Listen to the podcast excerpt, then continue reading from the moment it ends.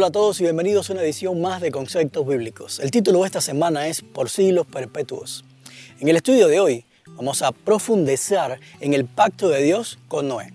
Sin embargo, es necesario que tengamos en cuenta algunos principios. Número uno, según Hebreos, los pactos que Dios hizo, Dios hizo con el hombre en el periodo del Antiguo Testamento fueron sombras del verdadero pacto o del pacto eterno de Dios. Número dos, Dios entiende y condesciende con la condición del hombre para poder relacionarse con él y llevarlo de su estado de rebeldía y desconocimiento de su carácter a una comprensión cada vez mayor del mismo. Número tres, La Biblia se interpreta a sí misma porque es un conjunto de libros donde por medio del diálogo de los profetas se puede entender los principios expresados en determinadas historias. Y número cuatro, a pesar del diálogo de profetas, no podemos entender a Dios, sus planes, sus propósitos y mucho menos su carácter si no filtramos todo por medio de Jesús, quien es la fiel imagen de lo que es Dios, según Hebreos 1.3. Si mantenemos estos principios en mente, nunca nos será difícil interpretar las escrituras de una manera correcta y sin que contradiga el carácter de Dios revelado en la persona de Jesucristo. Así que dicho esto, comencemos.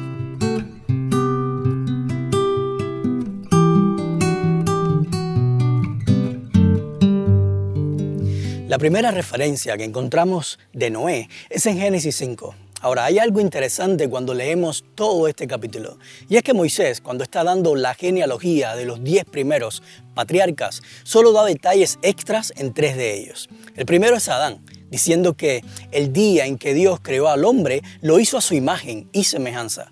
Lo creó hombre y mujer y los bendijo. El día en que fueron creados les puso por nombre Adán, versos 1 y 2. Noten que Moisés comienza diciendo que el primer hombre y la primera mujer fueron creados a la imagen y semejanza de Dios y que a ambos Dios les puso por nombre Adán. Esto es bien importante, porque Adán significa rojo, haciendo referencia a que el hombre fue creado de la tierra, o por así decirlo, fue formado del barro. De hecho, la palabra para suelo o tierra que se usa en la creación es Adama, y de ahí viene la palabra Adán.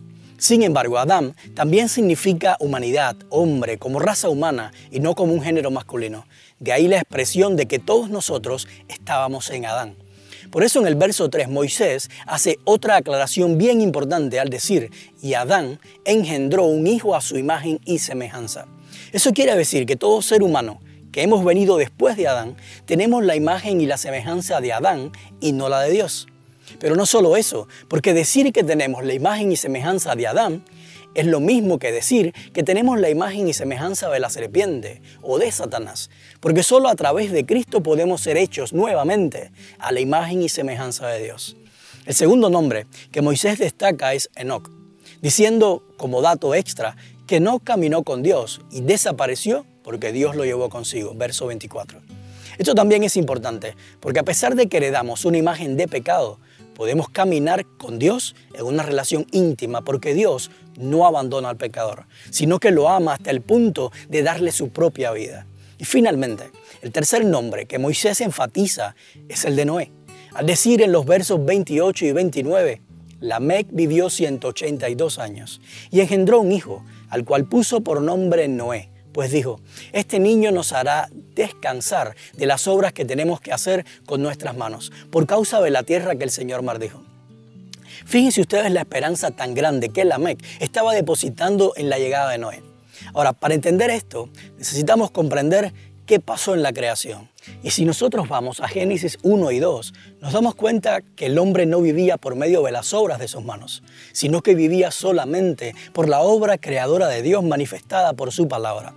O lo que es lo mismo, el hombre en el Edén vivía en un eterno descanso porque el pacto eterno de Dios le daba la seguridad y el sustento que necesitaba. Ahora, una vez que el pecado entra al mundo, se rompe ese descanso porque el hombre dejó de vivir de cada palabra que sale de la boca de Dios para comenzar a vivir de cada palabra que salía de la boca de la serpiente. Y como es obvio, la serpiente no puede darle descanso ni sostener su vida, ya que en ella ella no tiene poder creador en su palabra, sino más bien el poder de destrucción y muerte. Es por eso que cuando el hombre cae en pecado o es transformado a la imagen y semejanza de la serpiente, inmediatamente comienza a resolver sus problemas y a satisfacer sus necesidades con las obras de sus manos. Vamos a ponerlo de esta manera, para hacerlo mucho más claro. Mientras el hombre vivió por la palabra de Dios, dependía del pacto eterno de Dios que lo llevaba a descansar porque es justificado por fe. Pero cuando el hombre comienza a vivir por la palabra de la serpiente, entra en un pacto, en el pacto de la serpiente o de Satanás, el cual nos quita el descanso porque nos lleva a justificarnos por nuestras obras. Eso quiere decir que cuando Lamec le pone por nombre a su hijo Noé, el cual significa descanso y también alivio y consuelo, tenía la esperanza de que ese hijo fuera la simiente prometida por Dios al hombre en Génesis 3.15. Él esperaba que Noé fuera el redentor de la humanidad, aquel que traería nuevamente el descanso al hombre y a toda la creación, y los libraría de todas las obras humanas. Ahora, aunque Noé claramente no fue el redentor del mundo o el salvador de la humanidad, como añoraba su padre, ciertamente Lamec influenció en él lo suficiente como para estar siempre abierto a escuchar la voz de Dios al punto que más adelante encontramos que en Génesis 6 del 8 al 9 se dice que Noé halló gracia ante los ojos del Señor. También que Noé era un hombre justo y perfecto en su generación. Y termina diciendo que Noé caminaba con Dios. Esto no quiere decir que Noé era sin pecado, sino que Noé estaba dispuesto a caminar con Dios y eso lo hacía ver la gracia, la justicia y perfección de Dios manifestada en él. Y yo te pregunto, lee Ezequiel 14 del 12 al 20. ¿Qué tenía en común Noé, Daniel y Job? ¿Por qué Dios enfatiza la idea de que si estos tres hombres estuvieran presentes en cualquier calamidad o desastre, solamente salvarían su vida por su justicia, pero no la vida ni tan siquiera de sus familiares? ¿En qué consistía la justicia de Noé, Daniel y Job? ¿Sabías que estos hombres no están en orden cronológico? Porque si usamos los significados de cada uno de ellos en el orden en que están escritos, dirían, Descansa en el, en el hecho de que Jehová es tu juez, aunque seas odiado o perseguido. Ahora, ¿qué te dice esto de la fuente de la justicia de Noé, Daniel y Job? Ahora, si la justicia que redimía a Noé era solo suficiente para salvarlo a él y no a su familia, ¿por qué en el diluvio fue salvado con él toda su familia? ¿Te das cuenta que el hecho de que Noé era un hombre justo y perfecto en su generación no le garantizaba la salvación de sus seres queridos? ¿Por qué justicia fueron salvados o salvos entonces tanto Noé como su familia? Lee Romanos 5, 1 y 9. ¿Cuál es la única justicia que nos puede salvar a todos? ¿Te das cuenta de que Noé y su familia recibieron una revelación del Evangelio de Jesucristo al ser salvados del diluvio solamente por gracia? Aunque Noé ciertamente no fue el salvador del mundo que esperaba su padre, sí podemos decir que recibió una revelación del Evangelio de Jesucristo mucho antes de que el verdadero Salvador viniera. El deseo de Lamec era que Noé les pudiera dar descanso de las cargas que el pacto de Satanás, por medio de las obras, había puesto sobre los hombres. Sin embargo, Dios le muestra a Noé que no era él el responsable de darle descanso a la humanidad, sino Dios. El hombre solamente podía ser liberado u obtener descanso de las cargas de las obras entrando nuevamente en el pacto eterno de Dios por medio de la fe. En otras palabras, Dios le dijo a Noé, vengan a mí todos ustedes que están cansados y agobiados y yo los haré descansar. Mateo 11:20, 11:28. Y ese es precisamente el objetivo del pacto eterno, hacer que sus criaturas vivan en un constante descanso porque en Dios tenemos todas las cosas. La semana pasada estuvimos viendo que la destrucción de la tierra no era, no era parte del pacto de Dios con Noé. En cambio, la salvación de la destrucción sí era la parte más fundamental de ese pacto. También la semana pasada vimos que el hecho de que Dios creó al hombre a su imagen y semejanza le servía como protección para el pecado y de no ser tocado o dañado de la paga del mismo. El mismo concepto lo encontramos en Apocalipsis 7.3, donde el sello de Dios sirve de protección a los 144.000. Y en Apocalipsis 14.1 encontramos que ese sello en la frente no es otra cosa que el carácter del Padre y del Cordero. De igual manera, nos encontramos que cuando Jesús vino por primera vez, enfatizó la importancia de conocerlo, porque la única manera de ser transformados a su imagen y semejanza o de ser sellados con el sello de Dios es por medio de la contemplación de su carácter de amor. Por tanto, si la única manera de ser librados o salvados de la destrucción es siendo sellados con el carácter de Dios, entonces, ¿para qué Noé y su familia pudieran ser salvos de la destrucción del diluvio? Tuvieron que ser sellados o estar resguardados en el carácter de Dios. Y es aquí donde el arca cobra significado. Muchas veces se ha presentado el arca como un símbolo de la iglesia. Sin embargo, el arca nunca podría ser símbolo de la iglesia porque ninguna iglesia o denominación religiosa puede salvar al ser humano. Porque como dijo Pedro en Hechos 4:12, y en ningún otro hay salvación porque no hay otro nombre bajo el cielo dado a los hombres en que podamos ser salvos. Por lo tanto, el arca solo puede ser un símbolo de Cristo. Y al Dios pedirle a Noé que construyese un arca, le estaba mostrando que solamente viviendo o entrando en Jesús, el hombre puede encontrar salvación, protección y seguridad y descanso eterno para su alma. Ahora es importante destacar algo, y es que aunque Noé tuvo que obrar para construir con sus manos el arca donde serían salvos, salvos él y su casa, eso no quiere decir que nosotros por medio de nuestras obras construimos nuestra relación con Dios o tenemos algún tipo de participación activa en nuestra salvación. Y es aquí donde entra el primer principio que vimos en la introducción. Necesitamos recordar que Hebreos nos enseña que los pactos realizados antes de Cristo eran sombras del verdadero pacto. Si se dan cuenta, la orden dada por Dios a Noé fue, hazte un arca de madera resinosa. Génesis 6:14. Y en el verso 18 añade, estableceré mi pacto contigo y entrarán en, tu, en el arca tú, tus hijos, tu mujer y las mujeres de tus hijos contigo. Eso quiere decir que el arca que construyó Noé solo podía salvarlo a él y a su familia y no al resto de la humanidad. Hebreos 11:7 dice, por la fe, Noé, advertido sobre cosas que aún no se veían, con temor reverente construyó un arca para salvar a su familia. Y por esa fe condenó al mundo y llegó a ser heredero de la justicia que viene por la fe. Y yo te pregunto, ¿de qué manera la fe de Noé condenó al mundo?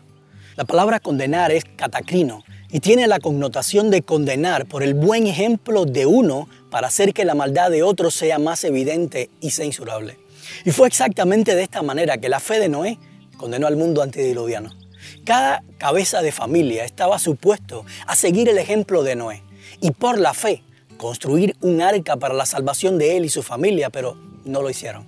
Cuando Pedro dijo en 2 de Pedro 2.5 que Noé fue un predicador de la justicia, estaba diciendo que con su propia vida predicó al mundo antediluviano el Evangelio de la justificación por la fe. Dios a través de Noé le estuvo mostrando al mundo por alrededor de 100 años, que es lo que se estima que tardó la construcción del arca aproximadamente, que la única manera de ser salvos es por la fe en aquel que es nuestro creador y el único que nos puede hacer descansar de nuestras obras humanas.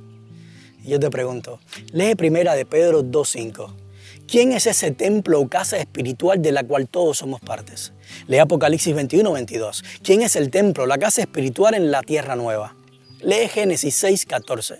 ¿Sabes que la palabra que se traduce como madera resinosa o madera de cipres es goper o gofer, la cual proviene de una raíz inusual que se cree que significa habitar o vivir, como en una casa?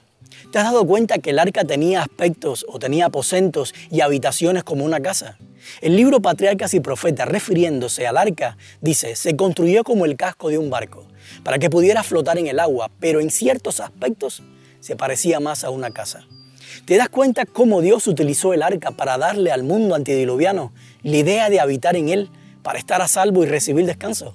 Lee Colosenses 3 del 3 al 4 y Gálatas 2.20. ¿Qué relación tienen estos versos con lo que significaba el arca? ¿Dónde estaban escondidos Noé y su familia? ¿Acaso entrar en el arca no era un símbolo de morir a ellos mismos y dejar que fuera Cristo el que viviera por ellos? ¿Por qué fueron salvos Noé y su familia? ¿Por su obediencia? ¿Por las obras de su fe o solamente por Cristo? La semana pasada estuvimos hablando de cómo interpretar lo que pasó en el diluvio. Y una de las cosas que vimos es que no tenía nada que ver con una acción directa de destrucción de parte de Dios, sino más bien con una acción de sujeción de Dios a los designios y la voluntad del hombre. Y esto lo vimos al estudiar Génesis 6.3, el cual es un texto clave para entender quién estuvo detrás de tanta destrucción. Hoy no vamos a tocar el mismo verso, así que si no lo has visto, te invito a que des clic en el link que aparece en pantalla. Pero aunque no vamos a hablar del mismo verso, sí vamos a ver el mismo concepto desde otra perspectiva. Cuando nosotros vamos a la historia nos damos cuenta de que muchas religiones y culturas tienen una narración similar a la de Génesis 6 al 8 sobre un diluvio. La mayoría la presenta como un desastre de magnitud global y otros como un suceso local.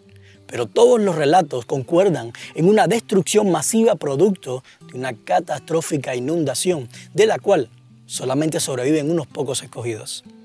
Pero ¿sabes en qué más casi todas estas historias concuerdan? En que la destrucción por medio de un diluvio es siempre el resultado de un dios o dioses que están enojados con el hombre producto de su maldad. Uno de los registros históricos más antiguos sobre un diluvio se encuentra en un poema llamado The Epic of Gilgamesh. Y parte de ese poema dice así, en aquellos días el mundo bullía, la gente se multiplicaba, el mundo bramaba como un toro salvaje. Y el gran Dios se enardeció con el clamor. Enlil, el rey de los dioses, oyó el clamor y les dijo a los dioses del concilio, el alboroto de la humanidad es intolerable y ya no es posible dormir debido a Babel. Así que los dioses acordaron exterminar al hombre. Y yo te pregunto, ¿cómo es posible que el Dios de la Biblia actúe y piense de la misma manera que los dioses paganos?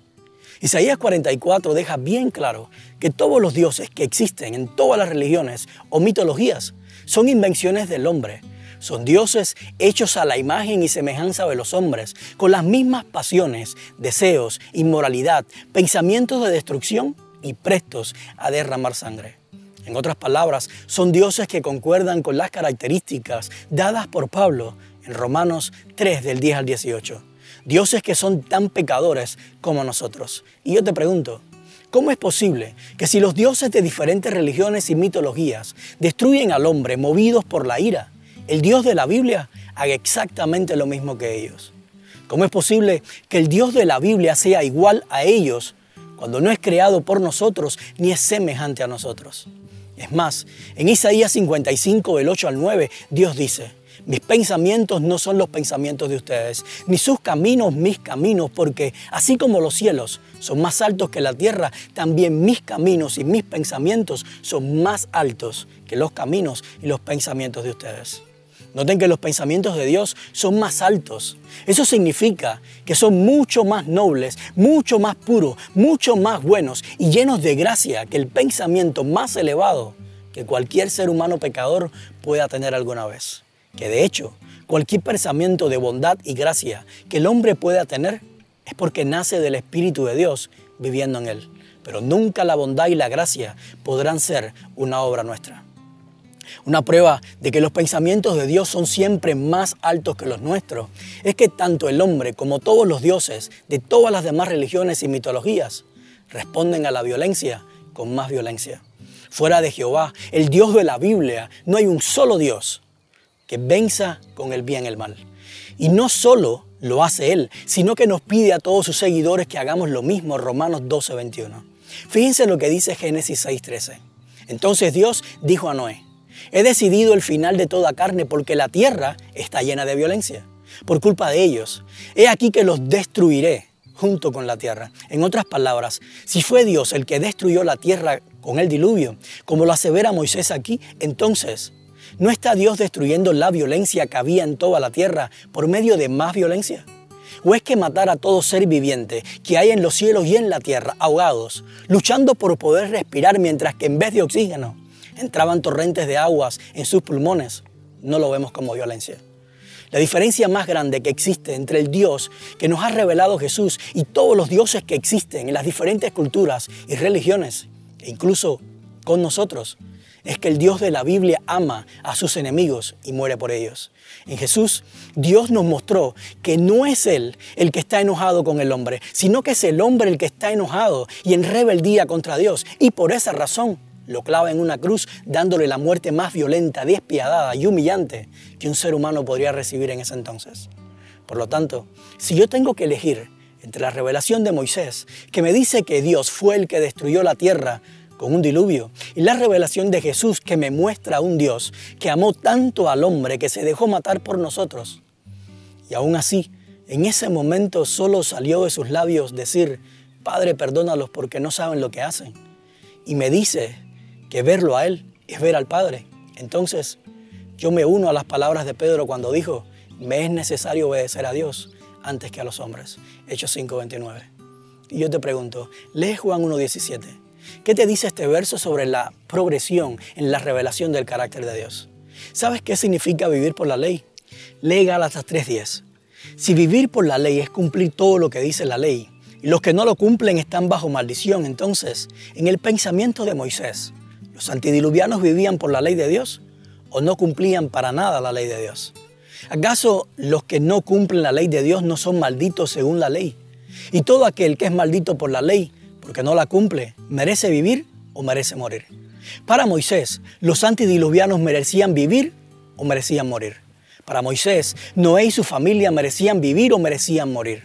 Para Dios, los antidiluvianos merecían morir y Noé y su familia merecían vivir. Lee Romanos 3:23 y Romanos 6:23. ¿Cuántos merecemos morir y cuántos merecemos vivir? Lee nuevamente Juan 1.17. ¿Conocía Moisés el Evangelio de gracia que presentó Jesús? ¿Quién nos reveló la verdad y la gracia de Dios? ¿Moisés o Jesús? Lee Romanos 5.20. Abundaba el pecado en la tierra antes de venir el diluvio. ¿Qué pasa cuando el pecado abunda? ¿Somos destruidos por gracia o salvados por gracia? Lee Efesios 2, del 4 al 5, para tu respuesta. Para el bonus de esta semana, vamos a hablar un poco acerca de la revelación de los profetas. Y para comenzar, quiero citar a Elena White, quien escribió sobre el tema diciendo, la Biblia está escrita por hombres inspirados, pero no es la forma del pensamiento y de la expresión de Dios. Es la forma de la humanidad. Dios no está representado como escritor. Y añade, los escritores de la Biblia eran los escribientes de Dios, no su pluma. Ahora, vamos a entender esto porque es bien importante. Elena está diciendo acá que cuando los hombres eran inspirados por Dios, ellos no escribían palabra por palabra el exacto pensamiento de Dios, sino que ellos ponían en la inspiración del Espíritu su propia cosmovisión y entendimiento de Dios, o lo que es lo mismo. Ellos interpretaban las visiones, manifestaciones divinas, etc., mediante su cultura y el entendimiento sobre Dios que tenían de acuerdo a la época en la cual se encontraban. Es por esta razón que en la Biblia es una compilación de 66 libros escritos por más de 40 personas completamente diferentes en cuanto a personalidad, oficio, educación, cultura y cosmovisión con respecto a Dios, en un periodo de tiempo de más de 1500 años. Si Dios le hubiera dictado al profeta palabra por palabra, por palabra, lo que tenía que escribir, lo que necesitábamos saber, entonces con un solo escritor hubiera sido más que suficiente y Hebreos 1 ver 1 al 3, por solo dar un ejemplo de tantos textos, no estuviera en las escrituras, porque esto es lo que dice. Dios que muchas veces y de distintas maneras habló en otros tiempos a nuestros padres por medio de los profetas, en estos días finales, o lo que es lo mismo, para este tiempo en el cual tú y yo estamos viviendo, para nuestra generación, la generación que va a llenar la tierra con la gloria de Dios, según está profetizado en Isaías y en Apocalipsis, dice el texto, que Dios ha hablado por medio del Hijo a quien constituyó heredero de todo y mediante el cual hizo el universo. Y ahora dice la razón por la cual era tan importante que no se hablara por medio de su Hijo, y es porque Él, Jesús, es el resplandor de la gloria de Dios. Es la imagen misma de lo que Dios es. Todos los hombres, según dice Génesis 5.3, estamos hechos a la imagen y semejanza de Adán o lo que es lo mismo, a la imagen y semejanza de la serpiente, porque decidimos vivir por su palabra y no por la palabra de Dios. Por lo tanto, nuestra manera natural de ver e interpretar las cosas, y en especial a Dios, es según la revelación que la serpiente nos ha mostrado de Él. El libro El Discurso Maestro de Jesucristo, página 25, dice, el corazón engañado por Satanás considera a Dios como un tirano implacable las inclinaciones egoístas de la humanidad y aún las de Satanás mismo se atribuyen al Creador amante. Y yo te pregunto, ¿sabes qué significa ver a Dios como implacable? Es verlo como un Dios que está airado con el hombre y nada ni nadie lo puede aplacar de su ira. Un Dios que nada ni nadie puede detener su mano para darle a las personas lo que se merecen por su maldad. Un Dios implacable no es un Dios perdonador, misericordioso y lleno de gracia, y mucho menos un Dios de amor. Y yo te vuelvo a preguntar, ¿acaso no es esa la manera en la que Moisés describe a Dios en el diluvio? ¿Acaso Moisés no estaba, no estaba viendo a Dios según la revelación de la serpiente o lo que es lo mismo, como un Dios implacable? Ahora déjame aclarar algo. Yo con esto no estoy culpando a Moisés, ni diciendo que Moisés no estaba siendo inspirado por el Espíritu de Dios, ni nada por el estilo, sino que Moisés, todos los profetas, tú y yo, y todo este mundo, hemos sido engañados por Satanás en la manera en la que percibimos a Dios, según lo dice Apocalipsis 12.9. Por lo tanto, no hay uno solo de nosotros que no tengamos una imagen tergiversada de Dios y por eso tuvo que venir Jesucristo. No sé si logras darte cuenta, pero la razón principal por la cual vino Jesús fue para revelarnos correctamente y mostrarnos mediante su propia vida el carácter del Padre. Porque ahí está la salvación. En Juan 14:4, en Juan 17:4, perdón, Jesús todavía no había muerto en la cruz y le dice al Padre: "Yo te he glorificado en la tierra. He acabado la obra que me diste que hiciera." Y yo te pregunto, ¿cuál era la obra que el Padre le había dado a Jesús? Juan 3:16 lo deja claro. Dios nos amó tanto que envió a su Hijo para salvarnos. Sin embargo, antes de morir, ya Jesús afirmaba que había terminado esa obra. Y en Juan 17:6, dos versos después, el mismo Jesús dice cómo llevó a cabo el cumplimiento de esa obra de salvación. Y dice, yo he manifestado tu nombre a aquellos del mundo que me diste. O lo que es lo mismo, yo le he manifestado tu carácter a todo el mundo, tal y como tú me pediste y para lo cual tú me enviaste.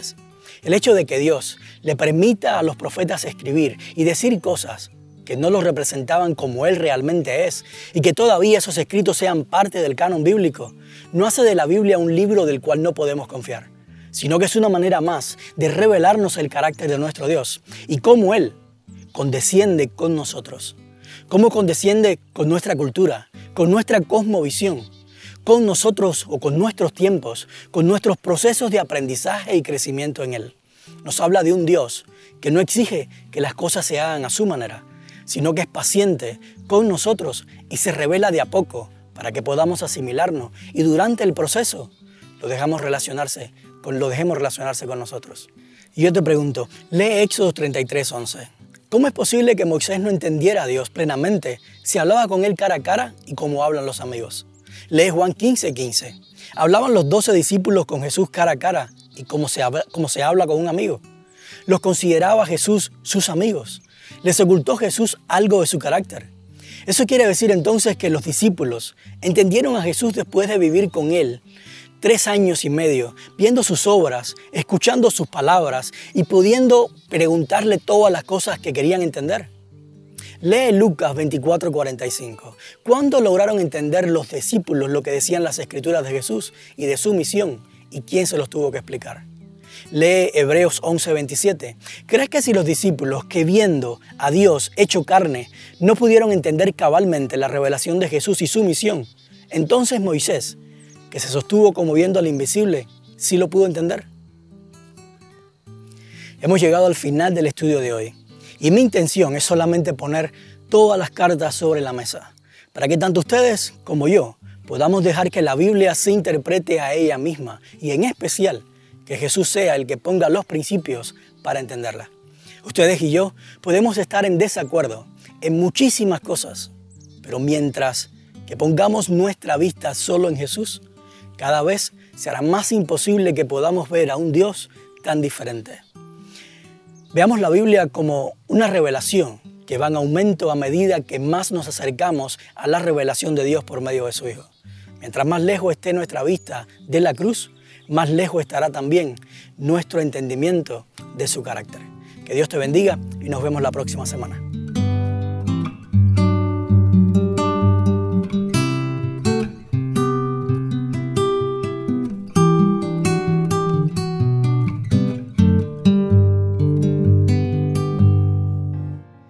quieres conectarte con nosotros es bien sencillo para hacerlo. Ve a nuestra página de Facebook y dale like. O también suscríbete a nuestro canal de YouTube. Pero sí te recomiendo que descargues nuestra aplicación Su Casa Church, porque si vas a la sección que dice conceptos, puedes descargar en formato PDF el material que acabamos de estudiar. Y como algo nuevo, ahora estamos también en Telegram y en Spotify. Así que te invito a que te conectes con nosotros. Búscanos como conceptos bíblicos. Nos vemos.